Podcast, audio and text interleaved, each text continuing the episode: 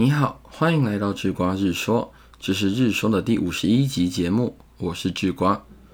美国作家卡贝尔说，除了短暂拥有自己的身体之外，一个人啊，没有什么东西是绝对属于他的。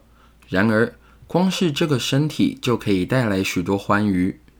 面对不开心、沮丧或无聊的情绪时，只要将身体派上用场，就可以立刻解决。现代人呢？大多知道身体健康与体适能的重要性，却很少有人去开发身体在提供乐趣上的潜力。很少有人可以像特技演员一样做出各种优雅的动作，或拥有艺术家欣赏事物的独特眼光。也很少有人啊感受过运动员破纪录时的喜乐，品尝过美食评论家舌尖那细腻的味道，或是精通性爱道把它提升成艺术。但这些机会啊，俯拾皆是。而改善生活品质最简单的方式，就是从学习控制我们的身体还有感官做起。奥林匹克的格言“更高、更快、更强”或许不够完整，但是已经为身体可以提供心流体验做了明确的结论。所有运动的基础原则，就是要比过去更好。运动竞赛最单纯的形式。就是突破体能的极限，身体技能带来心流的体验，不只会发生在杰出的运动员身上。奥运选手啊，并没有什么特殊的能力能让他们超越现况，并从中获得乐趣。不论一个人的体能状况是如何，都有机会再跳高一点，跑快一点，变得更强壮一点。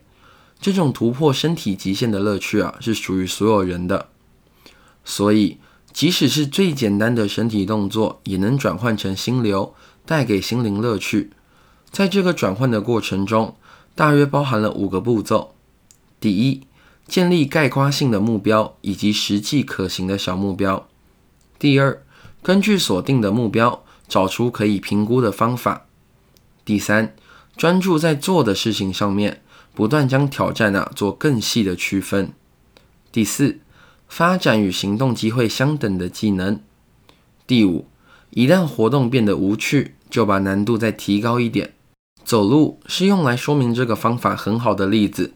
虽然走路这件事情很简单，但是设定目标并且掌控走路的进行，还是可以提供人们许多乐趣。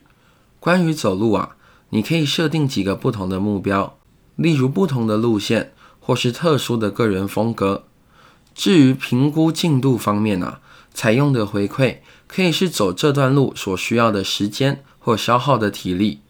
活动带来的挑战会迫使人们专注。就走路而言，平坦而笔直的人行道啊，让走路这件事情轻而易举。但是在山间走路啊，就是另一回事了。如果没有山路的话，在城市里也可以设定许多挑战，例如有些人喜欢抄近道。或是有些人会因为在相同的时间内走完相同的路程而沾沾自喜。有些人冬天一定要走在阳光晒得到的地方。有些人过斑马线啊，一定要走在白色的格子上。你发现了吗？就算是走路这么简单的活动，都可以借由刻意培养来制造乐趣。当然，重点在于刻意培养。乐趣不会发生在那些没有任何规划，只是随意走路的人身上。所以啊，除非你为自己设立一个目标，发展出相关的技能，否则走路或是做任何事情啊，都只会是一个无聊的活动罢了。